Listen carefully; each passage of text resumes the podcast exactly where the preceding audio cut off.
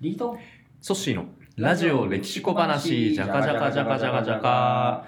思わずシェアしたくなる歴史の話でとす。いうことで、はいえー今日も引き続きね、組織とミツバチの話ということで、はいえー過去2回は、うんまあ、組織のいかにミツバチとこう戦っていくのかっていう、組織とのそんなに刺されたくなのいですけどね。戦いにはいフォーカスをした話と、うんあとはまあ組織っていうものについてなんですけど、はいまあ簡単に言うと、組織はミツバミツバチと戦うときに、一人では戦えないと。あ、そうでしそょうね。こはミツバチがラベンダーを取りに行くときに、うん。こう司令塔がいて、その司令塔の指示に従って彼らが動くと。うん。だから、ソッシーが一人で戦おうとしたら、きっと刺されまくって、なかなか倒せないとはい。いうことだったんですけど、まあ、うん。前々回はそれとちょっと組織の話っていうことで、まあ、キリスト教の社会、キリスト教会の組織ヒエラルキーっていうものとかそうでしたね。で前回はねセリア・サンチェスを取り上げて、キューバ革命。こうキューバ革命とかっていうのをいろいろと見つめてきたわけなんですけれども、うん。はい。やっぱり組織とか、うんそういったものって皆さんね人間誰しも何かしらの組織にはいるわけで、うん一番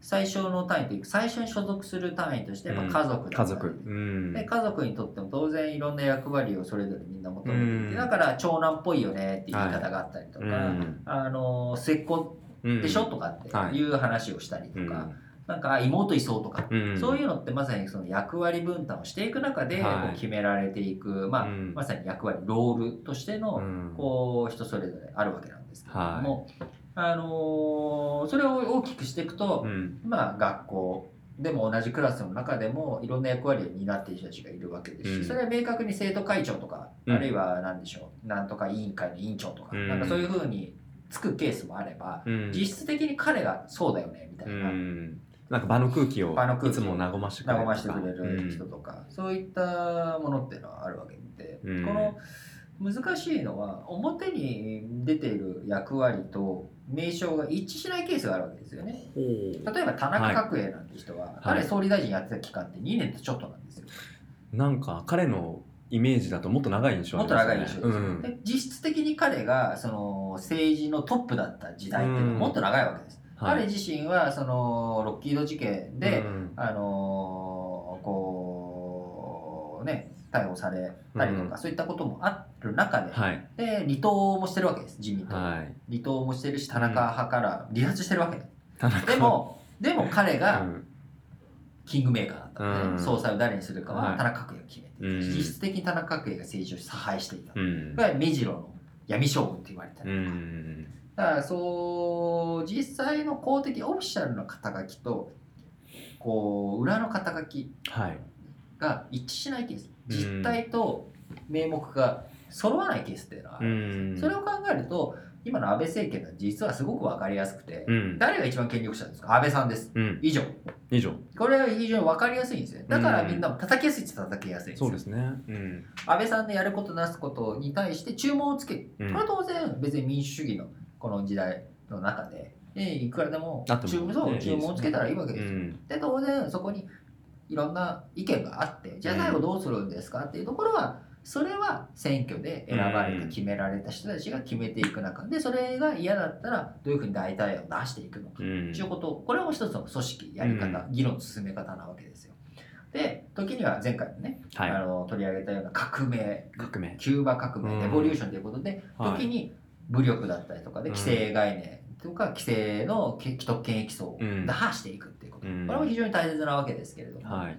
こういうふうにどういろんなものを表と裏をあえて変えるのか。例えば、うん。京都京都の文化、うんこれは別に京都批判というわけではなくてよく言われる話として、京都は裏表があるみたいな、これは裏と表が一緒っていうのははい。ある意味文化がないだから表と裏が一緒だったらそこには何の奥ゆかしさもないわけですよ。うん。なんでしょ例えば「ソッシー元気?」って聞いた時に、うはい。あの痩せ我慢でも「いや元気です」っていう中で、うん。いやでも実際こん辛い思いしてるのにそんなうん。女性張ってみたいな、うん。こういうやり取りがあってはい。初めてこうなんでしょう。その言葉に出せない裏側での奥ゆかしさっていうのが出るわそうは言ってもそし崎さんみたいなね。う。ん。そしって。うん。こうみんなが思ってくれるところに価値がある、うん。だからこそ言わない。っうん。ていう。なるほど。言わないことででも想像させてそこに目を向け向けてうん。お互いがそれで協力し合うでこれがはっきり言ってくれなきゃ分かんないんだよっていうのもそれもそうなんだけど、うん。でもそれって要は共通の文化がないってことなんですよ。なるほど。ソッシーだったらここはあえて我慢してでも自分をちょっと犠牲にしたことを言うなと。うん。だから俺が代わりにやってやろうとか。うん。もちろん本心はそうなんだけど本心の裏側の裏側にある、うん。いやでもお前こういう気持ちもあるだろ。全部がそうじゃないだろ、うん。大丈夫そこはじゃあ俺が担ってやれよみたいな。こういったことをやっていくのが大好きで、うん。で例えば笑いなんてはい。もうまさにそれで、例えばダチョウ倶楽部さんが、はい。こう押すなよ押すなよって言ってもそれは押さなきゃいけないっていう押さない押して押し押すなよって言ったじゃないかみたいなうん。ドタバタっていうのもあれもある種みんながそのダチョウ倶楽部がはい。どういうことを今までやってきたのか知ってるから、うん。あここでは押さなきゃいけないんだっていううん。ある種もう文化ですね。文化です、うん。あれは、うん。あれを外の人たちが見ても何が面白いか分かんないケースがうある、ん。あ何が面白いん。でもそれは今までそういうのがあるから僕らは面白いって思う、そっかあのダチョウ倶楽部を過去の知らないでその表面だけ見ててあこれ何が面白いのか。っていうのは、うん。それは確かにそこだけで評価したらそうかもしれない、うん。文脈コンテキストがあるんだそれコンテキスト。そこまで。だからその文脈をきちんと抑えましょうっていうこと、あれ何の話してたんですけどえっと田中角栄にあ表田中角栄。そうそう。そうだ彼が2年間だったそうそうとはいえそこの2年に至るある今のコンテキストコンテキストとかであってうん。初めて彼がその権力をなぜ握っているのかっていうのは分かるわけなんですよ、うんでもいやえだって社長が一番偉いんじゃないの、うん。いやそうとも限らないわけですよ、うん。社長じゃなくてその実権握ってるのは番頭さんだったりとか、うん。その事実上うん。実際にあらゆることをコントロールしてるのは別の人だとか、うん。ソッシーのこうデートの行き先を決めてるのは実は僕だみたいな、ね、リードが決めてる。リードが決めてるそういうこともあるかもしれない。あれかもしれない。だうんあの必ずしも表裏を一致させるっていうことがうん。適切じゃないケースもあるし、うん。ところが、まあ、あのそうしちゃうと訳が分かんなくなっちゃうわけですよね。だからいろいろそこをすっきりさせましょうっていうふうにすると逆に言うと批判とかもしやすくなるわけですこの人のここがおかし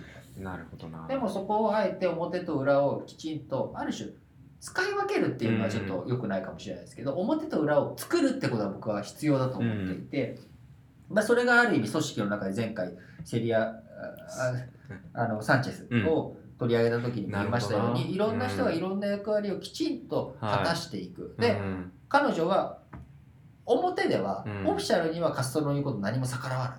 うん。けど裏って言ったら裏かもしれない、うん。プライベートでは真逆のことをお前それはダメだって、同じことなの。にでもこれ表と裏がある。うん。じゃあ表と裏があるんですけどでもそれってある種文化なんですよね、その人立てなきゃいけないとこしっかり立てる。うん。だからこそあセリア・サンチェスさんがこういうふうに言ってくれてるっていうことは一旦僕らは引き下がる、う。ん。代わりに彼女が本当にダメだって言ってくれてるはずだうんみたいな、こういう信頼関係っていうことをうん。どう表に出てることだけで整理するんじゃなくて、うん。裏側でも整理していく。これがきちんとできている。うん。裏地がある。うん企業会社組織っていうのはやっぱり絶対強いですよ。裏地がある。裏地が。そのスーツで。スーツとかでも裏地がなくてうん。ただ単にあるいは服とかでもいいでしょ、うん。おも表地だけ。ペラッペラじゃないですかこんなそうですね。こんなペラッペラなペラッペラなところに 何があるんだと。うん。だから、あのー僕らはアメリカンジョーク面白いと思わないわけです。よ、うん。それは直接的に言って何が面白いの？っうん。て僕らは言っちゃうわけです、うん。でもそれはある種一そのアメリカっていう広大な大地でうん。みんなが笑えるジョークっていうと、そのストレートに伝えないとわからない、うん。だから彼らはストレートな物言いをする、うん。だから非常にわかりやすい。でも、うん。そういう言い方しなくてもいいじゃんみたいなね。こういう圧力があったりとかするっていうのは、そこはまさに文化が違うから。うん。でその文化が違うってことをお互い認め合うことによって、表地と裏地うんで表裏そういったものがこうインサイドアウト含めて全部きれいにできていくことでうん。組織って立体的になってよりうん。厚みが出てくる。厚みが出てくる。だ表だけじゃダメ。裏だけでもダメ、うん。表と裏。そしてそれを両方へ組み合わせていくことによって、うん。縦串横串斜め串。いろんな串が重なってその一つの球体として組織が強くなっていくっていうイメージなのかな。それがないペラッペラな状態で紙風船膨らましてもうん大きくはならないです、そこにきちんと今言ったように軸が入ることによってピラミッド型じゃない球体として大きくなっていく。もしティール組織をきちんとやっていこうとすると多分そういうふうにやっていかなきゃいけない。だからそれってピラミッドを作るよりも非常に大変なんですよ。ねでもうん究極の形っていうのはやっぱ球体なんだよ。そういうことですね。で今話聞いててなんかその裏地を作ると組織が、まあ、より盤石に強くなるってイメージを、まあ、持ったわけなんですけど、うんうんうんそういう組織を作れたとしても次の世代に引き継ぐとかね。なんかそういうある種いい良くも悪くも俗人化している、うんうんうん。でその人がいなくなってしまった時にその組織ってじゃあどうもう一度作り直していくの？とか、うんうん。なんかそういう課題はある一方でただその時代切り取っただけだとやっぱ強さを感じるなとそね。そこのちょっと、うんうんまあよしわしやっぱあるんだなって思いながらですね今聞いてましたね、ううんそういうとこ面白いですね。そうなんですよ。うん。だからそういったことをきちっとこう一つ一つ楽しんで、うん。こう分かっていくっていうことが大切なので、うん。なんかそこの部分をこう、なんだろう表でストレートな物言いをすることがうん。必ずしも是ではない場合もある。うんし場合によっては当然ねその今こうソッシーが車にひかれそうになってる時にうん「ソシダキさん危ないですよ」とかって言っててもしょうがないので「ソッシー危ない!」って言うわけですよそういう時にうん。それは危ないそれはもうストレートストレートに言うしかない、うん。そこで奥ゆかしくうん。あの後ろからみたいなこと言ってもしょうがないわけ。で振り向いて振り向いてとかっていうね、うん。それこそ志村後ろ後ろっていう そういうところはね、うん。あのいろんな文化背景があるわけでコミュニケーションのうん正解っていうのはやっぱ正しく伝えたいことをきちんとした形ででそれははっきりした物言いを言っても伝わらないこともあるわけです。それで人は変わらないわけだし、うん。場合によっても。要はそしそれはダメだって言って、うん。ダメだと言われてもうん。なダメだって言われても分かっててやってんだよみたいな。なんかここでは耳ではダメって聞こえいてるんですけど。やそんなねあのね肉ばっか食べ食べてたらダメだよバランスよく食べなよって野菜も食べなよって言われても分かってるんです、そんなの。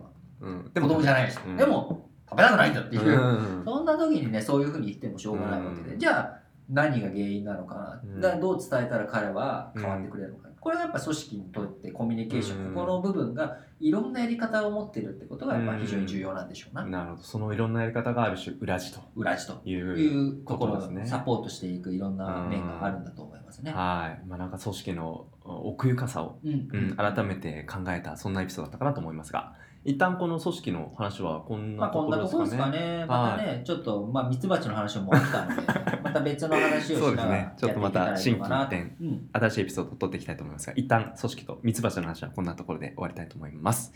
はい、ラジオ歴史小話お相手はリートンとソシでした。